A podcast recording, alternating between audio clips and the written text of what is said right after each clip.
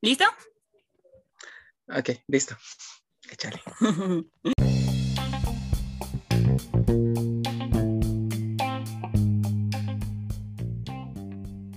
Paradigmas de MEX es un proyecto dirigido a todas aquellas personas que no encajan en el molde y buscan otra manera de ver y hacer las cosas. Nosotros sabemos que el turismo puede parecer una actividad con algo previsto y con un patrón establecido. Sin embargo, va más allá de lo que se cree. Aceptar el cambio nunca será sencillo. Pero reconocerlo modifica el futuro. Con Jimena Hernández y Javier González. Acompáñanos. Y rompamos el molde.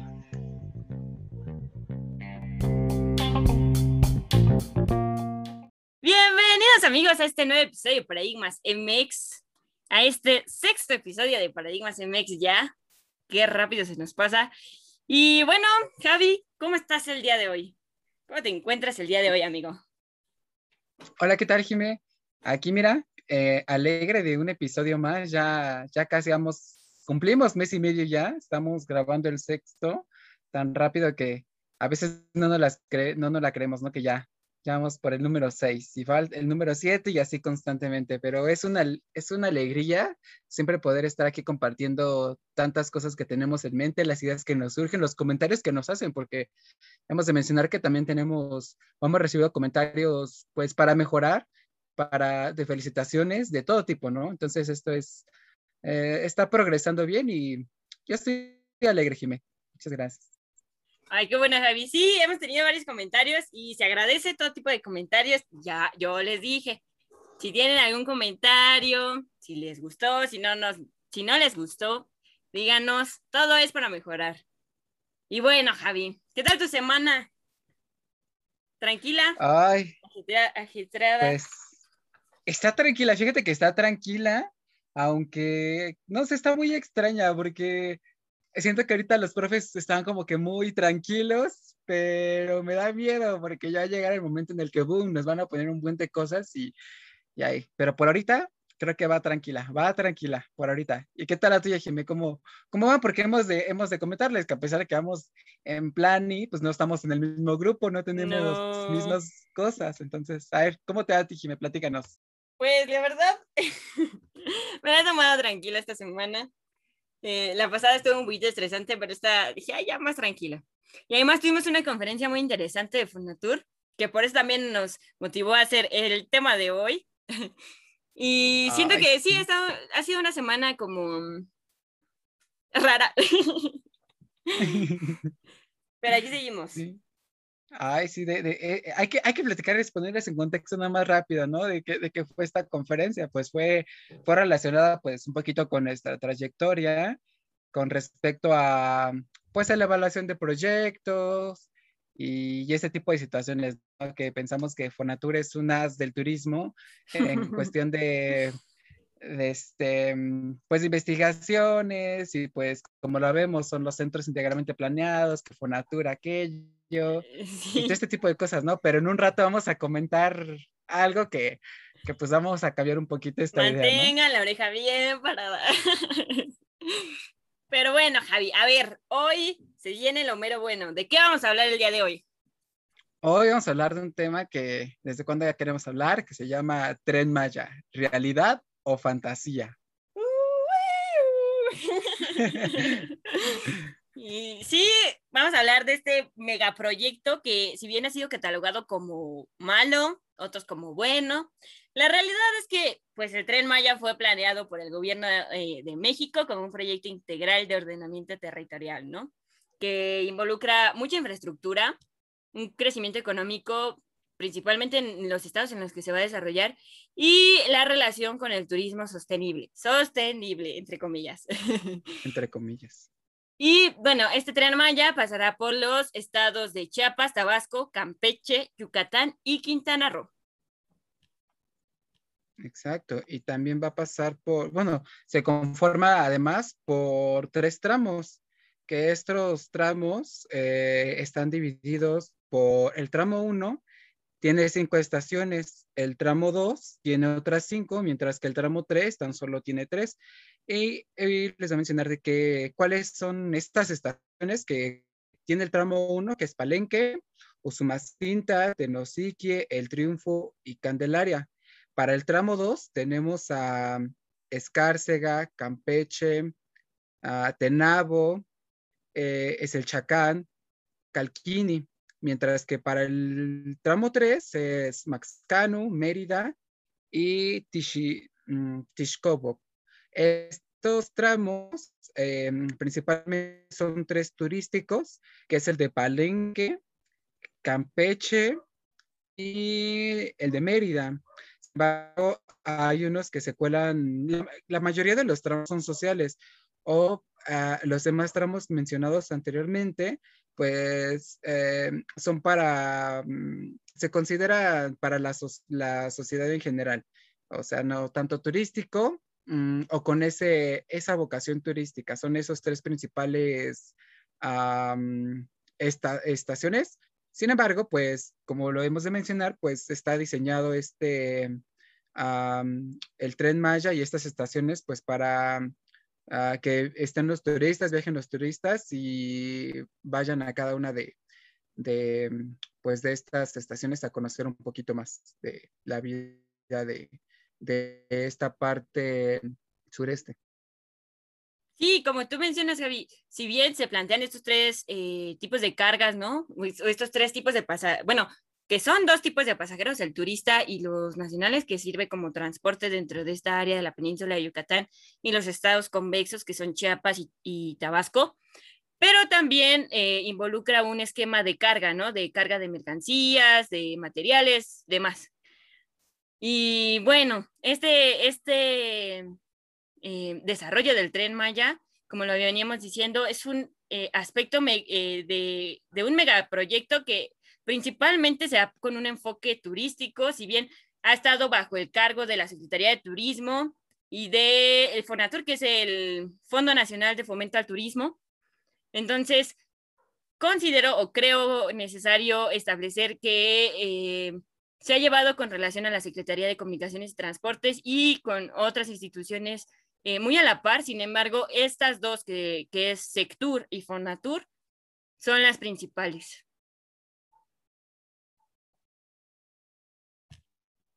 Mm, sí, Jimé, pues fíjate que aquí tenemos también que integrar, bien lo mencionas, incluso Semarnat, ¿no?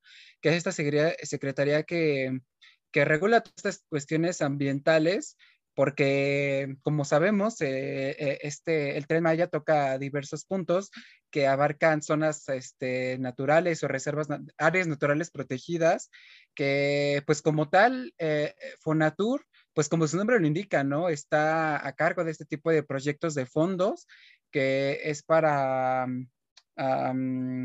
¿cómo decirlo?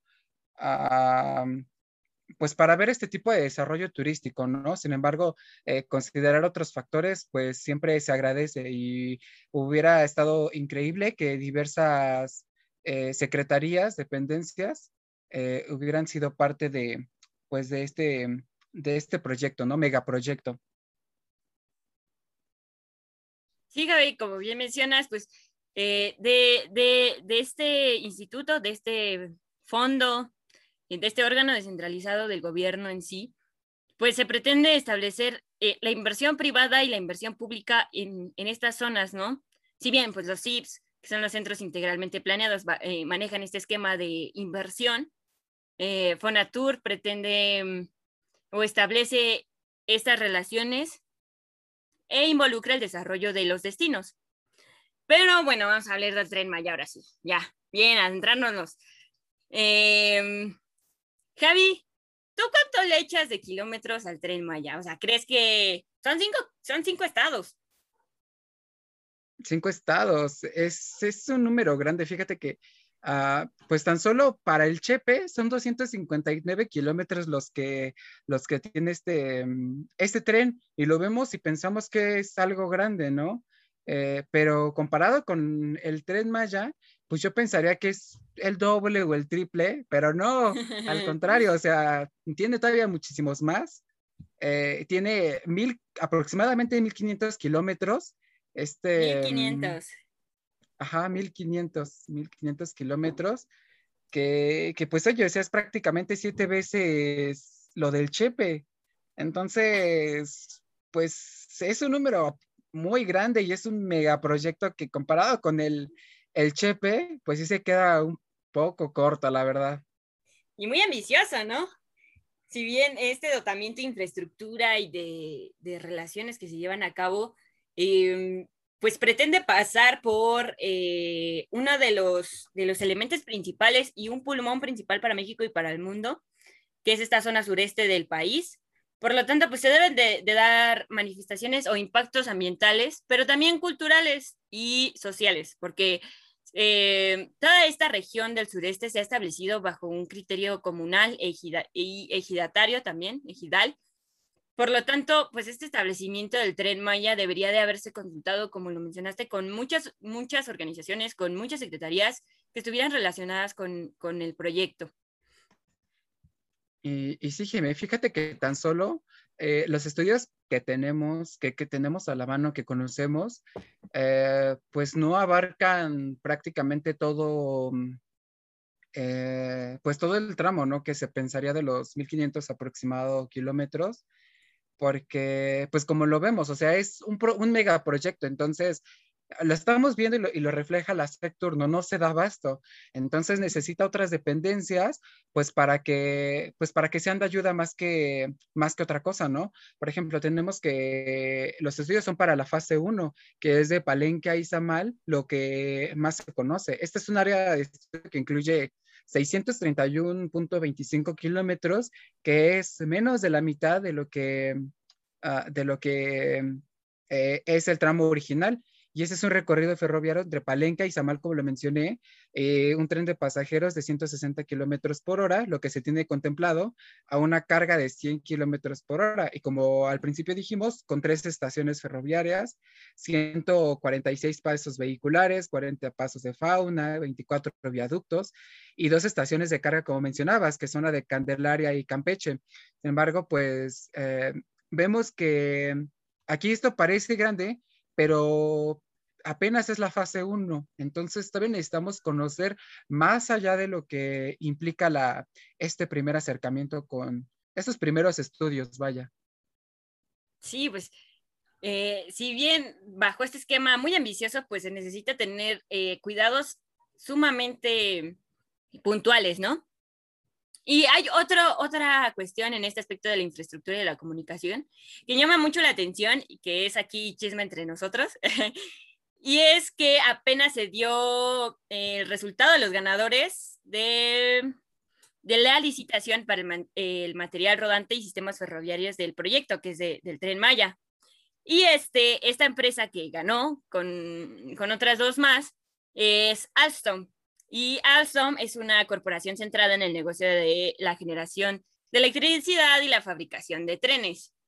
Pues bien, eh, este proyecto eh, y esta licitación involucra un presupuesto económico de casi 36 mil, de casi 37 mil millones de pesos. Y esta empresa últimamente ha estado envuelta en un escándalo bien fuerte, Javi. Adina cuál si hablamos de trenes, si hablemos de trenes. De trenes, Metro de la Ciudad de México. Metro de la Ciudad de México. El accidente reciente, ¿no? Justamente, Javi. Este, esta empresa se vio involucrada pues en este, en, en este escándalo, porque si bien más de 20 personas, me parece que alrededor de 25 personas fallecieron ese, ese día, bajo ese esquema del accidente, entonces hay, hay que tener eh, pendiente y hay que estar cuidadosamente eh, observándolos, eh, monitoreando todo lo que se realice en cuanto a, este eh, material y también los sistemas que se van a involucrar.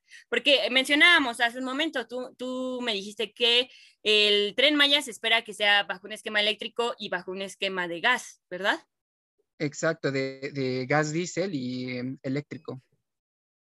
Entonces, bajo este esquema se debe de, desarrollar de la mejor forma para que no pase, para que no se vuelva a presentar un accidente así. Si bien este se llevó a cabo aquí en la Ciudad de México, eh, bajo esquemas eh, nacionales plenamente, fue un accidente que le pegó a la población, le pegó a la comunidad, porque pues estamos dentro de, de la Ciudad de México, que es su metrópolis, la capital.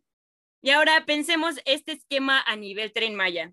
Aparte de haber sido el, el accidente del, metro, un escándalo a nivel nacional un escándalo a nivel internacional. Imagínate un accidente de estos bajo un esquema internacional en un, em, pues en un recorrido turístico, Javi.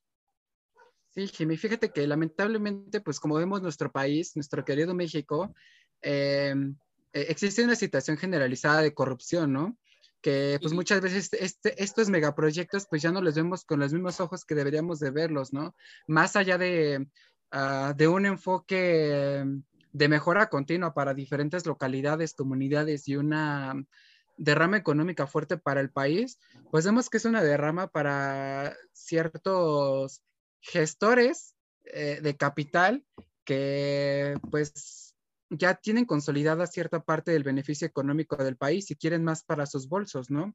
Entonces, pues tenemos que esta, eh, estos megaproyectos se pueden traducir incluso en consumo desmedido de recursos de todo tipo, ¿no? Naturales, de destrucción capital eh, natural, de deforestación, de erosión de suelos, así como la contaminación del agua y del aire que conllevan todo este tipo de proyectos, ¿no? Como lo mencionas, esta, esta, mm, esta empresa ya se vio lidiada en un escándalo, pero en este caso ahora con el Tren Maya que manejamos diferentes tipos de recursos, manejamos a, a las comunidades locales que aquí tenemos este, eh, comunidades indígenas, no poblaciones indígenas, que pues no solamente está tratando, pues en el caso de, de la Ciudad de México, pues con personas capitalinas. Aquí tenemos que preservar la ideología de las personas, tenemos que preservar la parte medioambiental. Entonces, pues tener muchísimo más cuidado eh, de no dañar esta, este ecosistema, ¿no? Justamente, Javi. Y de hecho, la ONU, la Organización de las Naciones Unidas, ha estado relacionada con todo este aspecto del tren Maya en aspectos de derechos humanos, de protección ambiental.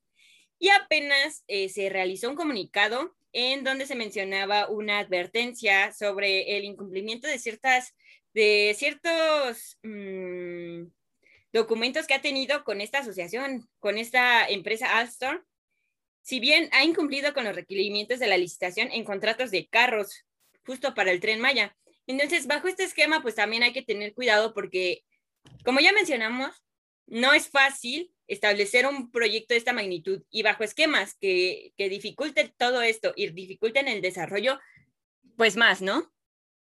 Ahora, hay que pasarnos al lado ambiental. Si ya lo mencionamos, pues, o sea, va a tener impactos por todos lados. Pero, ¿qué pasa con el impacto ambiental?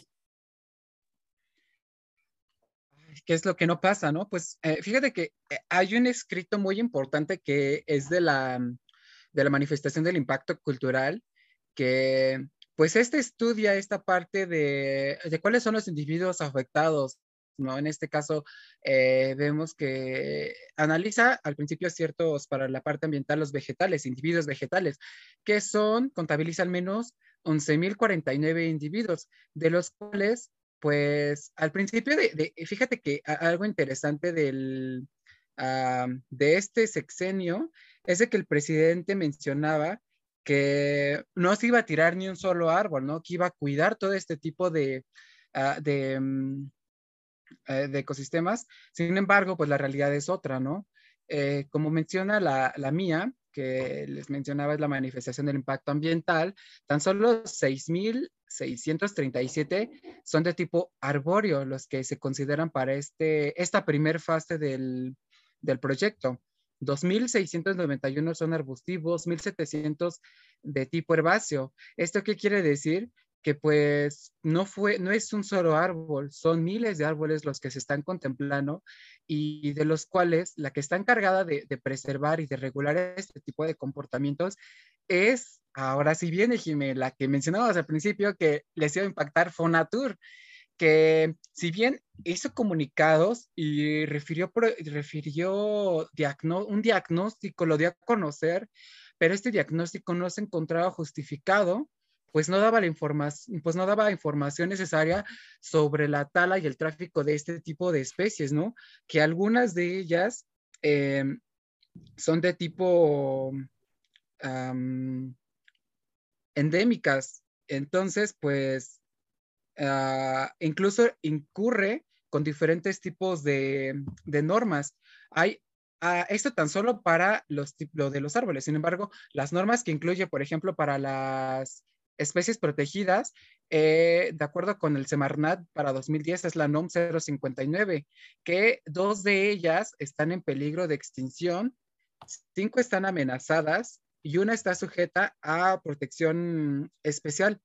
Entonces ya vemos que aquí, si bien el Fonatur hizo un diagnóstico y no contempló muchos eh, impactos, la Semarnat o diferentes tipos de, de, organismos ya están emitiendo este tipo de comunicados que dicen, hey, mira lo que tú me comentaste en un principio, pues tiene un fundamento legal que está poniendo en contra y está teniendo una incongruencia con lo que nos estás comunicando.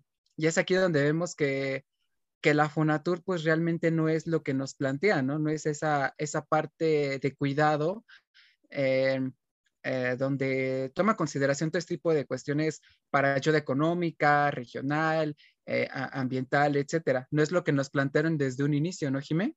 Justo, Javi.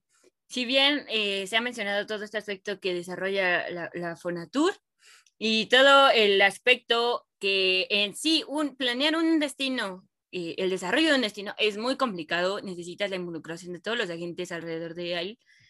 Cuidar los aspectos ambientales principales, lo mencionábamos en otros capítulos. Si, te, si te acabas los recursos naturales, te acabas el destino en muchas ocasiones. Y también cuidar los recursos eh, culturales, porque si una comunidad no está de acuerdo con ellos, pues se decae el, el, el proyecto, ¿no? Entonces, bajo este esquema que mencionas en aspectos reglamentarios, pues aquí se, nota, ¿no? Que las instituciones y las organizaciones dicen, vamos a hacer este proyecto y lo vamos a hacer porque lo vamos a hacer, no importando eh, que, afecte a quien afecte y que pues incumpla ciertas normatividades. Si bien hay procesos también que quedan fuera en consideración de la limitación eh, y la medición de impactos por contaminación del aire y del agua, lo hablábamos hace un ratito en el caso de Yucatán, en donde si bien ciertos eh, em, aspectos incluyen eh, en, Yucatán, que son geológicos y que representan pues aspectos como los cenotes, ¿no? Eh, en este esquema, pues Yucatán se, se encuentra en un lugar geográfico que involucra todo el desarrollo de cavernas, cuevas, en, este aspecto de cenotes que eh, representa el paso del agua de, en, la, en el subsuelo. Entonces, bajo este esquema, bajo este eh, desarrollo del tren Maya, puede llegarse a involucrar em, el agua, el agua queda comprometida y puede llegarse a, a contaminar, ¿no? Y pasa a ser de, un esquema muy mm, contradictorio para la comunidad en sí también, aparte del esquema ambiental. Y bueno, también por los efectos de barrera, vibración, ruido, y, esto impide el mantenimiento de las rutas habituales de las especies. Muchas de esas especies tienen, se ahuyentan y en casos eh, se van em, minimizando sus posibilidades de reproducción. También, eh, bueno, hablando bajo este esquema de Yucatán, pues se ha identificado una región particularmente frágil en la que sugieren hacer más estudios, justo en el tramo 3 que mencionaba Javi. Y, al hacer estos estudios, principalmente para, para ah, conocer todas las cualidades del suelo antes de emprender la obra, debido a que en, esta zona, la carcasidad, que es todo este desarrollo de cuevas, de mantos acuíferos, de, cavernas dentro, ah, bueno, debajo del suelo, Em, son muy frágiles, entonces el riesgo dentro del desarrollo del tren es muy riesgoso. Y bueno, atendiendo a las condiciones particulares del suelo, eh, la mía, que es, eh, como ya lo mencionaba Javi, la manifestación del impacto ambiental, em, insiste en que se trata de un suelo muy, muy frágil y el riesgo de llevar adelante eh, en esta zona es un, es un proyecto pues no sustentado, debido a que, eh, si bien conocemos nosotros que Yucatán surge debido al impacto de un, de un meteorito, ¿no? Este, esta zona de Yucatán se eleva y, y, queda eh, impregnado un cráter, que es el anillo del cráter eh, Chicxulub. Y bajo este esquema, si se llega a presentar este desarrollo del, del tramo 3, puede ser de sumo, sumamente riesgoso, no, no solamente para Em, el tren en sí, sino también para la comunidad. Así es, Jimmy, y, bien lo mencionas, ¿no? En la parte de Yucatán, eh, por este lado de los cenotes, que está reflejado por, por este tipo de, mm, eh, que conlleva aguas, ¿no? Entonces vemos que para, para que se desarrolle este tipo de actividades y este tipo de, de, megaproyectos, pues tiene que haber una, una desmantelación de muchos tipos de ecosistemas, de los cuales pues tiene ciertas afectaciones, ¿no? Tan solo para abrir una vía de acceso, pues e, implica mm, eh, quitar, desmontar árboles, implica mm, eh, arrasar con ese tipo de ecosistemas eh, de, los cenotes en la parte de Yucatán, que fíjate que, que para Palenque, Palenque y me, parece que es Palenque y, ah, ¿cuál es el otro? Escárcega, son de, las, ah, de, los, eh, de, los lugares más afectados en la cuestión de, eh, de especies vegetales, mientras que por el lado de, de Yucatán en los cenotes, pues es e, esta parte la que más está siendo dañada, ¿no? Entonces, como vemos, pues de diferentes maneras, en diferentes regiones, diferentes lados, pues tiene diferentes tipos de impactos ambientales, ¿no? Y eso apenas los que conocemos, los que nos han dado a conocer. Sin embargo, pues hay muchísimo más allá que todavía se desconocen y pues sí es necesario conocerlos, ¿no? Para, pues para dar mm, otro, otro diagnóstico mejor y tener pues algo sujeto a, la realidad más apegado a... Y, bueno, Jimé, pasando de un lado de esta parte de, la cuestión ambiental, ¿qué es lo que pasa con la parte social? Oye, también eh, tiene una gran afectación, ¿no? Sí, justo. Y esto se da principalmente porque, pues si bien lo mencionábamos al inicio, eh, toda esta zona del sur de Yucatán eh, se, lleva a cabo por eh, cuestiones comunales y, ejidales. Entonces, eh, bajo este esquema, se pretende que, que, más de 1.500 personas sean indígenas y que se encuentren dentro de estas comunidades y dentro de, y que esta presencia de, de, la población indígena esté dispersa alrededor de todo el proyecto mm, del tren Maya. Entonces, Estableciendo eso y bajo el convenio de, de 169 sobre pueblos indígenas y tribales, firmado por México, se establece que el derecho de los pueblos indígenas eh, a mantener y fortalecer sus culturas, sus formas de vida, eh, sus instituciones propias y el derecho de participar de manera efectiva en las decisiones en que le afectan, garantizando con ello la propiedad de sus tierras. Y toda decisión que los afecte pues deberá ser eh, consultada, consentida, eh, informada, ¿no? Porque muchas veces dicen, ay, sí, nada más fírmame esto, eh, entrégame tus tierras, cosas así, ¿no? Y, muchas de estas veces los, las personas que se encuentran dentro de la comunidad son arrebatadas de sus tierras, son engañadas en sí. Entonces, esto eh, desarrolla un aspecto totalmente de ética.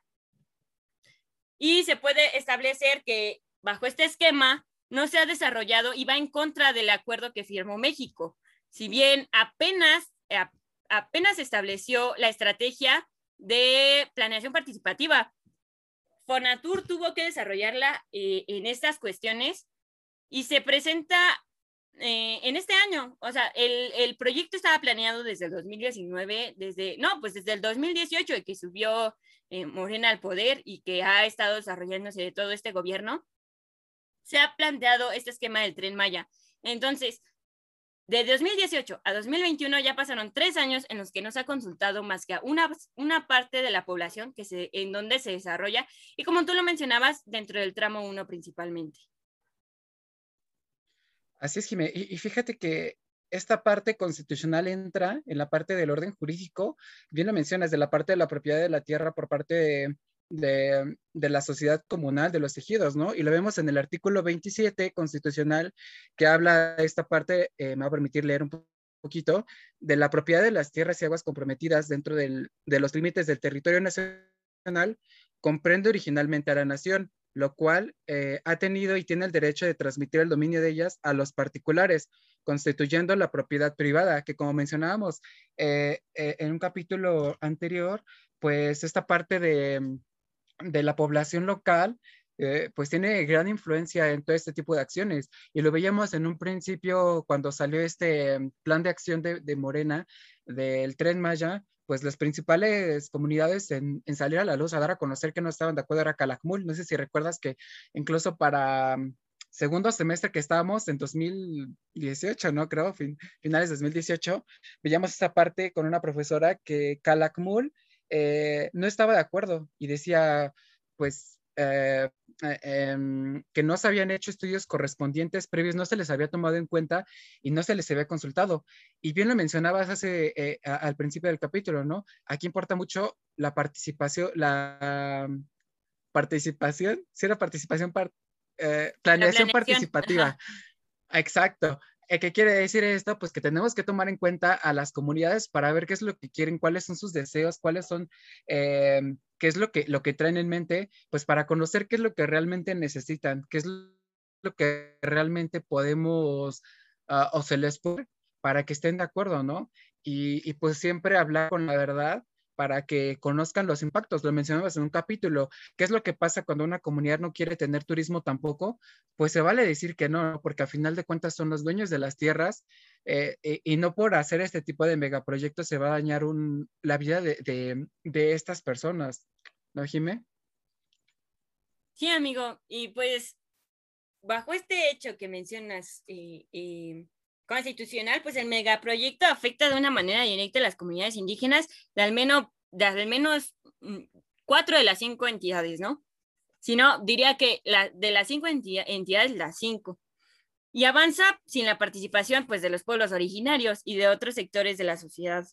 No ha existido un diálogo preliminar hasta el momento, que es lo que te menciono de, de, de, esta estrategia de planeación participativa. Y pasa por alto el derecho que tiene a decidir libremente su futuro las comunidades. Eh, el presidente se ha establecido y ha desarrollado un esquema anticonstitucional hasta este, hasta este aspecto.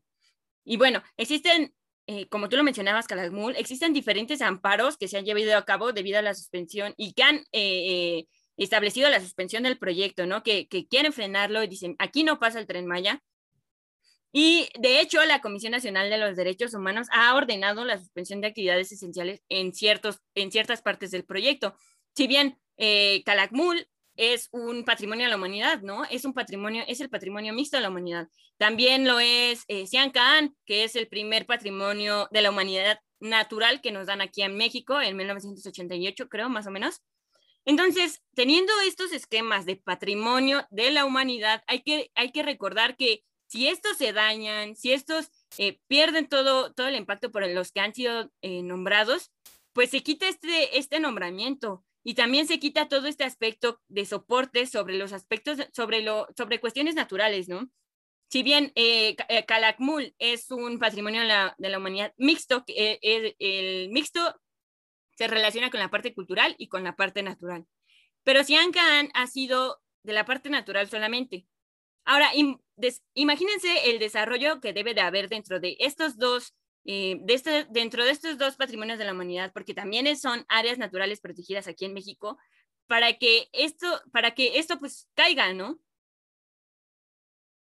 Así es, Jimé. Y, es lo que comentábamos al principio, ¿no? Tenemos, o, o, se tiene que haber considerado incluso este tipo de afectaciones con los pueblos originarios, con diferentes tipos de organizaciones, porque los impactos que tenemos o nos dan a conocer, simplemente em, vemos o, o, son más bien los, los efectos que tiene el tren por la cuestión de diésel y por la cuestión eléctrica. Sin embargo, faltan esos impactos por la cuestión social, por la cuestión ambiental, que, que tienen que profundizar aún más y, llevar a cabo, ¿no? Ahora, ahora más que nunca, pues incluso como mencionábamos, la, la, planeación participativa tiene que estar presente en todo momento para que pues estén plasmados en este tipo de documentos que nos dan a conocer y tengamos un contexto general y llevarlo más allá de, eh, de solamente pues pensar que es bueno o que es malo, porque incluso nosotros, a pesar de, de, estar estudiando y, y mm,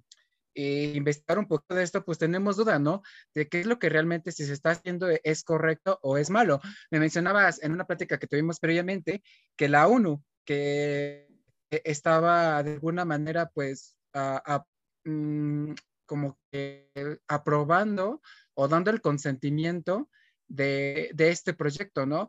Y, sí, es, es, un megaproyecto que, que vaya, o sea, muchos países eh, quisieran tener, ¿no? Pero es, eh, eh, es, va más allá de solamente que quede en, huella económica, ¿no? Que quede en esta, en esta cuestión económica. Tiene que enfocarse en, en, en otros aspectos. Pues sí, en todo lo que involucra, ¿no?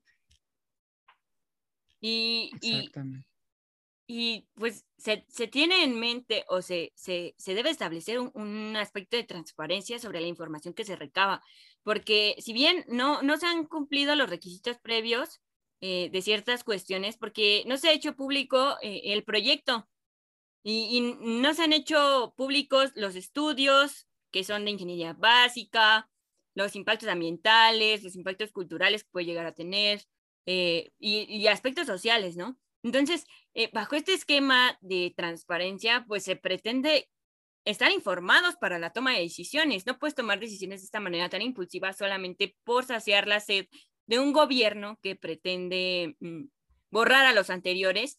Y también hay que dejarlo muy claro, Javi. En este, en este aspecto em, social entra mucho en duda eh, la carga máxima si bien estos aspectos, esta zona sur del, país ha estado establecida con ciertos aspectos culturales, con ah, sitios ah, arqueológicos que se han desarrollado a lo largo de la península de Yucatán, en, el estado de Chiapas y en el estado de Tabasco también. Entonces, bajo, bajo este, este criterio, pues se, se deben de tener en cuenta. Así es, Jimé, y como lo mencionas, ¿no? Máxima que tiene que ver con la, la parte de conocer e, este tipo de impacto que va a tener la, sociedad, que va a tener los ecosistemas para, para mitigar el impacto, ¿no? Porque si no, si no, no se conoce tanto las personas que van a entrar, que, tiene un, un pre. Un, ah, ¿cómo decirlo? Un he contemplado eh, eh, eh, este, estos pases para, para las personas, pero si va más allá y no se, no se indaga a fondo de, los estudios reales, pues simplemente cada ah, va a pegarle, va directamente a, las zonas arqueológicas, va, a pegarle a, las zonas, la flora y la fauna, va, va, va a cambiar este tipo de, de hábitats para, para muchas especies. Y y este. Sí, se Y, también hablamos un poquito. Un poquito de, de, esta parte de la cuestión de, de las comunidades, ¿no? del paisaje, que lo mencionamos hace un momento. De, ¿qué, ¿qué, quiere decir este paisaje? Pues que para que pase el tren Maya, pues está pensado que, que, que, sea visible para, para los turistas, más que nada, ¿no? Entonces, aquí viene otra parte en la cuestión social de dejar a un lado o de quitar de sus zonas eh, de estas viviendas de las personas que están a los costados de estos pasos, moverlos hacia otros lugares, que también aquí tiene eh, pues otro impacto, ¿no, Jimé? Sí, justo, Javi.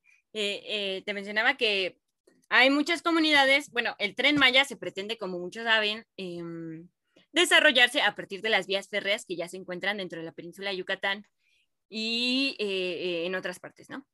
Entonces, eh, bajo este esquema de, las vías férreas que ya se encuentran, hay muchas comunidades, tal es el caso de Campeche, que es eh, en la ciudad de Campeche, esta vía férrea eh, cruza directamente una comunidad, ¿no? Entonces, el gobierno em, les solicita la integración o él les solicita pues sus tierras y todas estas partes, todas sus tierras, todo este, este aspecto de sus casas, ¿no? Que se han venido desarrollando desde hace más de 100 años en ocasiones, y como ya lo mencionábamos, con, con procesos ejidatales, pues, ¿a dónde se van? O sea, son sus tierras, han tenido un desarrollo en ese, en ese aspecto, ¿no?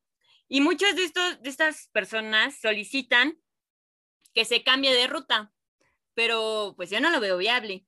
Y bajo este esquema del paisaje, como tú mencionas, esas casas deben de retirarse sí o sí, porque bajo un esquema turístico no es agradable eh, en el desarrollo de la vista y es algo que checábamos el semestre pasado tú y yo, Javi. El paisaje es de suma importancia, sobre todo el natural, y bajo este esquema de Campeche y de sus reservas naturales, pues establece un paisaje natural 100%. Entonces, estas comunidades eh, deben de buscar un apoyo legal legítimo para que esto no suceda, para que conserven su comunidad, sus casas, sus tierras y no llegue a pasar eh, un aspecto de desplazamiento, ¿no? Sí, eh, eh, pues esto lo vemos con el ordenamiento territorial, ¿no? esta parte que puedes mover a cierto sector de la población pues para darle la condición que requiere un turista, porque un turista no va, no va a ir a un sitio, un sitio turístico donde vea principios de pobreza, donde vea precariedad, va a querer ver eh, y le va a impactar, impactar visualmente este tipo de, eh, formas de, vislumbrar las, las, sensaciones, ¿no? Y lo veíamos el semestre pasado. El paisaje tiene que ver con esa parte sensorial que le deja al turista, esa parte de los colores. Y, y, esta, en este caso del Tren Maya, pues esa parte de naturaleza, ¿no? Verse o plasmar esa sensación de un poco en cierta parte de turismo de naturaleza, para que genere eh, esa sensación en ellos. Y, pues, pues a final de cuentas implica mover ciertos, uh, ciertos sectores hacia mm, lugares que no, pues a veces no están contemplados o, o, simplemente moverlos y ya, pero vemos que muchos de ellos están arraigados con su patrimonio cultural que, que desde siglos, les han, desde, desde años les han dejado eh, pues frutos, recuerdos, y son ellos al final de cuentas quienes preservan y cuidan estos ambientes, porque final, ah, luego vemos que eh, ciertas, ciertas dependencias no preservan todas las, mm, ah, ah, todos los lugares, ¿no? A final de cuentas. Entonces, pues estos, estas comunidades se dan a la tarea de cuidar y de mantener a lo largo del tiempo. Y más que nada, pues pues así es este tipo de, ordenamiento territorial. Y fíjate que otro aspecto que también le, preocupa a la comunidad, en, que en muchas ocasiones pues, no es desplazada, debido a que la, mayor dotación de infraestructura se dota alrededor de estas, de estas estaciones, ¿no? Que mencionábamos en un inicio, llamados polos de desarrollo. Entonces, a la población en muchas ocasiones se le preocupa el incremento de inseguridad dentro pues, de estos llamados polos de desarrollo y, y que se, pues, se desarrollan alrededor de las estaciones e involucran un establecimiento con los atractivos principales de esas estaciones y de esas comunidades también. Y estos aspectos de inseguridad pues desencadenan aspectos que muchas veces se llegan a, a, a, llevar a cabo como trata de blancas, prostitución, consumo de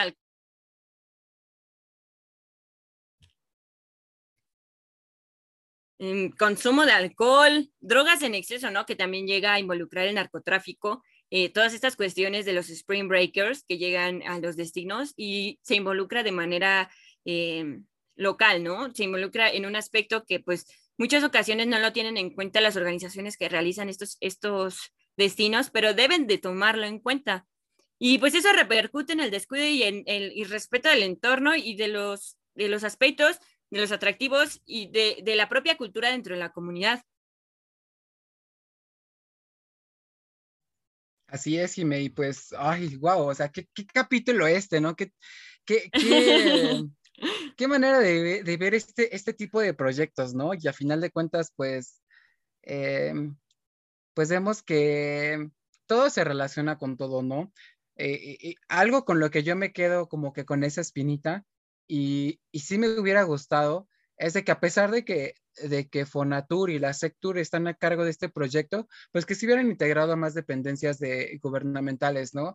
Eh, eh, que son este, mm, especializadas en diferentes ramos, integrarlas e, en, en estas cuestiones.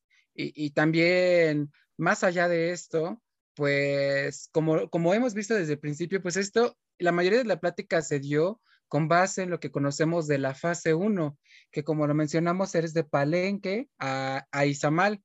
Entonces, pues eh, necesitaríamos o, se requiere ah, pues que sea seccionada este tipo de estudios, ¿no? Lo veíamos en un caso en cuarto semestre, eh, cuando hicimos un estudio previo hacia una empresa que era de sistemas de gestión ambiental aquí también aplica cierta parte algo similar, porque se trata de seccionar cada parte y conocer qué es lo que le afecta a cierta parte de la comunidad vulnerable para que no sucedan estas cuestiones que como tú mencionabas, ¿no? Que peguen las inseguridades, que pesen eh, en otras cuestiones más allá de, del bienestar económico, ¿no? Si en, un caso pesa más la seguridad y en otro, pues la parte ambiental, pues tratar de controlar y ver de qué manera se pueden solucionar esto. Entonces, em, yo me quedo más que nada con esa espinita, ¿no? Integración de otras dependencias y seccionar o, mejorar esa parte de, las problemáticas por, por cierta región, ¿no, Jimé? Y, y, tú, tú, tú, tú, con qué te quedas, Jimé? ¿Con qué? ¿Cuál es tu, ah, ¿cómo llamarlo? Tu frustración interna que tienes con respecto a este, a este tema? Creo que ya la saqué, amigo, la saqué todas. me, me, la pasé tirándole tierra al proyecto. ya no queremos a Fonatur, ¿no?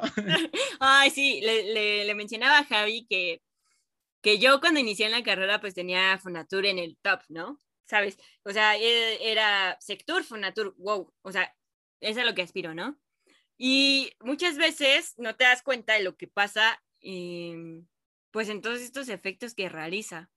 Porque si bien Fonatur es, una, es un organismo de inversión privada, de, inversión, que es el fondo, ¿no? El Fondo eh, Nacional para el Turismo, de fomento al turismo. Entonces, este, bajo este esquema, pues se debe de desarrollar en un, en un panorama nacional.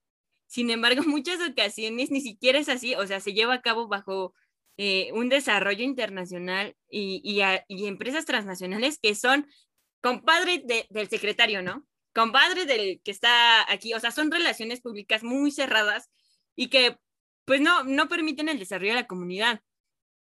Estaba viendo un caso, Javi, de eh, unas personas que están ahí en, en, en, el, ahí, en la comunidad, no recuerdo bien la comunidad, pero es dentro del estado de Chiapas y mencionaban, y te lo juro, así lo decían tal cual, que ellos no querían el desarrollo porque nada más los iban a tener como esclavos trabajando. Y es algo que ya, ya habíamos dicho, ¿no?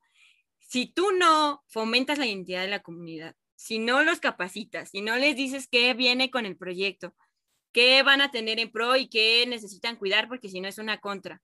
Si no los fomentas a la educación, a, a, a, hay un dicho que dice, enséñame a pescar o enséñame a pescar, no me des el pescado, ¿no? Entonces, eh, este esquema de la comunidad es muy, muy importante y el esquema natural también. Hay que recordar, pues, el enfoque holístico del turismo es, es algo muy, muy eh, conceptual, pero que de verdad es muy complicado y lo vemos ahorita, ¿no?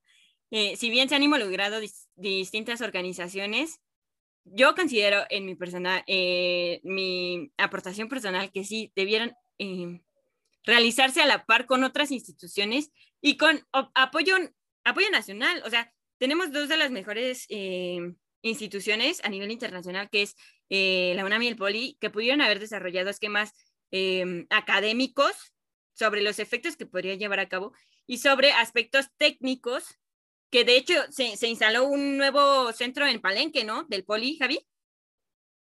Sí, otra, otra institución que, que estuvo muy aclamada, ¿no? Y me parece que es ahí donde también integran otra carrera de turismo, ¿no, Jimé? Sí, el de, me parece que es turismo de naturaleza, turismo Ajá, algo de sustentabilidad, algo, parecido a, a, ese enfoque.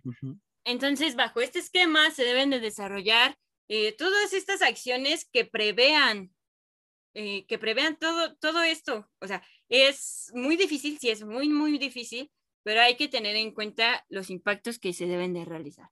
Y bueno, eso es con lo que yo me quedo. eso es, eso es lo, que, lo que más me pesa, ¿no? Que a pesar de ser un proyecto, un megaproyecto realizado por una instancia, pues por el gobierno, por Sectur, Fonatur, eh, me, pega mucho el hecho de que no hayan hecho eh, estas acciones, eh, estos planes, estos desarrollos y que, o sea, si lo hicieron, ¿por qué no lo dan a la luz? ¿Por qué no, no lo publican o por qué no nos lo hacen saber para estar conscientes del desarrollo que tienen? Exacto. Fíjate que ahorita que mencionabas este, eh, esta parte de, de los estados, de estos casos, me acordé de un video que vimos en algún momento de Guanacaste, Costa Rica, mm, que también hubo un mega desarrollo para, pues, turístico, ¿no? Pero la comunidad, pues, no se le consultó previamente, prácticamente fue de, eh, vamos, llegamos, ponemos nuestros hoteles. Y para poner los hoteles, ¿qué pasó? Pues quitaron manglares y estos manglares, pues a final de cuentas les trajeron consecuencias, porque como recordemos, eh, este tipo de ecosistemas pues regulan el, clima también, ¿no? Entonces, pues ah, de ser un, un clima con cuestiones favorables para la actividad turística, pues puede ser hasta inhabitable si lo, lo destrozan. Y veíamos que estas comunidades, pues incluso no tenían agua. ¿Por qué? Pues porque el agua se iba para los hoteles, ese tipo de servicios turísticos. Entonces, pues vemos que a nosotros no nos gustaría que eso pasara con, con esta parte sureste de la región, que por sí vemos que a pesar de tener ah, este gran enfoque turístico y mucha derrama económica por parte internacional y nacional, pues a final de cuentas sigue habiendo y la realidad es de que hay pobreza en, estas regiones. Por ello también se pretende este tipo de proyectos. Sin embargo, pues tenemos que considerar muchos factores para poder generar este, este beneficio a parejo, ¿no, Jimé? Sí, justo.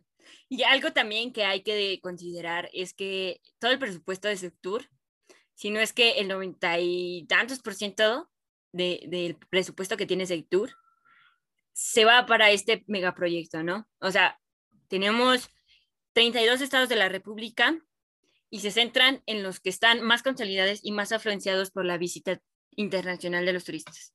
Y hay que recordar que México es un país barato. Para visitar es un país muy barato. Entonces, no mm, hay que establecer que cantidad no es calidad. Y hay que establecer que bajo un esquema eh, de más personas, más dinero, no es de esa forma.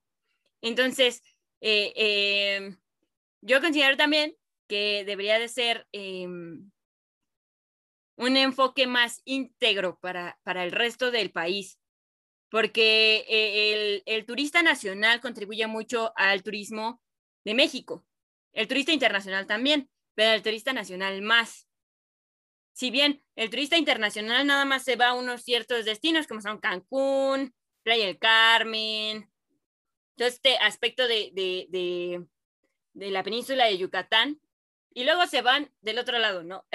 se brincan todo México y se pasan para, pues para la península de Baja California, ¿no? Los Cabos, Loreto, eh, Ensenada, todas estas cuestiones. Y en el caso específico de Jalisco, por el aspecto del tequila y por, em, por este otro destino que es Puerto Vallarta, ¿no? O Nayarit. Entonces, se concentra el turismo internacional en ciertos puntos o en ciertos polos, también en la Ciudad de México, ¿no? Pero no es como que te vayas a Durango o que te vayas a Hidalgo, que un turista internacional se vaya a Hidalgo, o, o en estos aspectos que están los estados de adentro eh, solamente sostenidos por el turismo nacional. Entonces, yo considero que ese debía, debió ser un punto focal para el desarrollo turístico del sexenio. Así es, sí, así es. Y, fíjate, también me, ahorita, pues me quedo con esa frustración, ¿no? Nosotros pensábamos al principio, cuando nos dieron a conocer toda esta parte del, del Tren Maya, pues sí o sí decíamos, los planeadores o nosotros los de turismo tenemos que estar insertos en este megaproyecto por ser de esta escuela privilegiada de turismo a nivel nacional, pues como lo tenemos, ¿no? Nuestro lema, la técnica al servicio de la patria.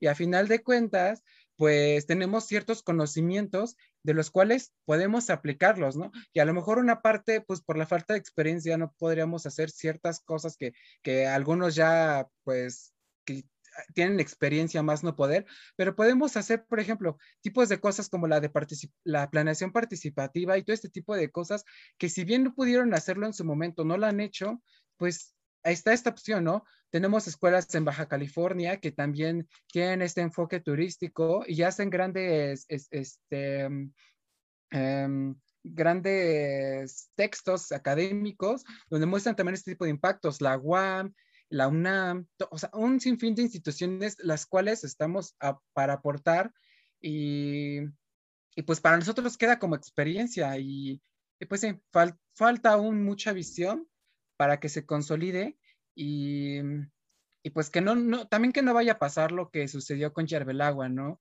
Que es el proyecto y al final de cuentas la comunidad decida que ya, mejor no. Yo, yo decía así de broma, ¿no? Eh, cuando inició, cuando dieron el banderazo que fue durante la pandemia, yo pensaba, ojalá que lo terminen en su sexenio, porque llega otro sexenio y manda todo a volar. Como fue el caso del, del aeropuerto internacional, ¿no? Que se iba a desarrollar en Texcoco, ya estaba todo y no, ¿sabes qué? Nos vamos a Santa Lucía. Entonces, yo de verdad, de verdad, espero que si se va a desarrollar, lo hagan de la manera mejor posible. Si bien ya no lo hicieron, ya no hicieron el desarrollo eh, en la etapa primaria o en, en, la primera etapa, que lo sigan desarrollando ahora eh, eh, em, en este aspecto, porque si bien solamente se contemplan estudios para la primera, el primer tramo, pero todavía faltan más. Entonces, en, ese, en ese sentido, que se desarrollen aspectos em, de plan de contingencias, plan de mejoras, eh, todos estos programas que, eh, pretenden el desarrollo del tren de manera óptima, ¿no? Y yo, yo considero eso, que se siga desarrollando. Si se va a desarrollar, pues ya que se, se desarrolle, pero de una manera óptima, que no se lleve a cabo como lo que se planteó con anterioridad. Exacto, ay, qué, qué, qué caso, ¿no? O sea, una cosa te lleva a la otra y así nos estamos, ¿no? Porque este tema se presta para mucha reflexión y mucho análisis, más que nada. Pero pues e, e, es lo bueno de, de, de, estas pláticas, es lo padre de este podcast, que cada vez le estamos agarrando más el gusto. Eh, y, las personas que nos están escuchando, pues esperemos que cada vez también vayan a la par con nosotros, porque pues, al final de cuentas también eh, estamos en esta en esta parte de aprendizaje, compartirlo siempre es lo mejor, ¿no? hay más estas dos perspectivas que tenemos o estas dos maneras de ver que pues eh, siempre es un gusto compartir y que nos amplíen el panorama a nosotros también, ¿no? Sí, Javi, justo.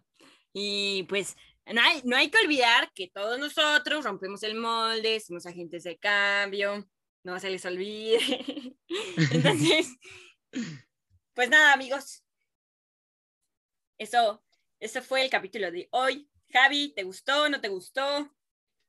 me encantó, Jimmy. La verdad me, me sentí tranquilo. O sea, hay capítulos en los que a veces uno se siente frustrado porque dices, ay, no vaya a cometer algún error, no vaya a decir algo, pero cuando tú ah. algo te apasiona, te gusta, pues hasta no te importa cuánto tiempo dure, ¿no? Estoy casi seguro que este va a durar más de 50 minutos, pero, pero pues ya, ya. Échenselo este todo. Sí, no si llegan hasta aquí, los, los, queremos mucho. Y los I love you. y pues bueno, muchas gracias por escucharnos. Si les gustó este capítulo, háganoslo saber en nuestras redes sociales, coméntenlo, compártanlo. ¿Y cómo estamos en nuestras redes sociales, Ime? Estamos como Paradigmas MX en Facebook, Instagram y nos pueden escuchar, nos pueden sintonizar en, ya saben, Spotify, Google Podcast, Pocket Cast, Radio Public y Breaker. Próximamente Apple Podcast. Próximamente. ¿Qué capítulo, no, Jimé? Pues bueno, eso fue todo por este episodio. Síganos y hasta la próxima. Y no olviden romper el molde. No olviden romper el molde. Acompáñenos la próxima semana, amigos. Cuídense mucho. Bye, Javi. Cuídate mucho. Bye, Jimé. Tomen agüita.